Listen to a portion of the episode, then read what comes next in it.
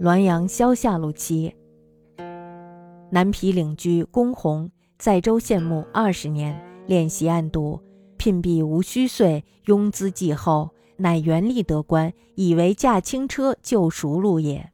比利任乃愧愧如木鸡，两造争辩，则面称语塞，不能出一字。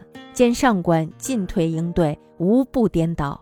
月岁余，遂以财力不及合。节足之日，孟彭守垢面人长揖曰：“君已罢官，吾从此别矣。”豁然惊醒，觉心境顿开。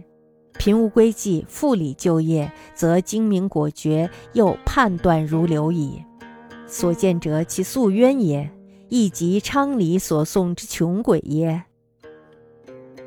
南皮县令居鸿公，在州县做过二十年的幕僚，那么对于案牍公文还有官场的应酬呢，是十分熟悉的。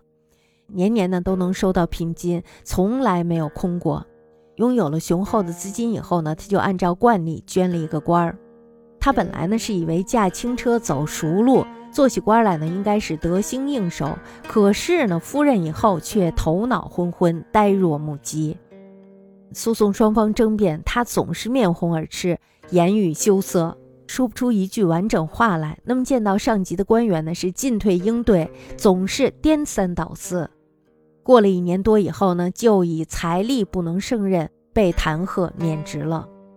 罢官的那一天呀，他就梦见有一个蓬头垢面的人向他施礼，做了一个长揖，说：“您呀已经被罢官了，我呢从此就告别了。”猛然间呢，他就惊醒了，顿时呢觉得心境豁然开朗，因为穷的连家都回不去了，于是呢又重操旧业，但是呢却又恢复到了以前的那种精明果决，又能判断顺畅如流水。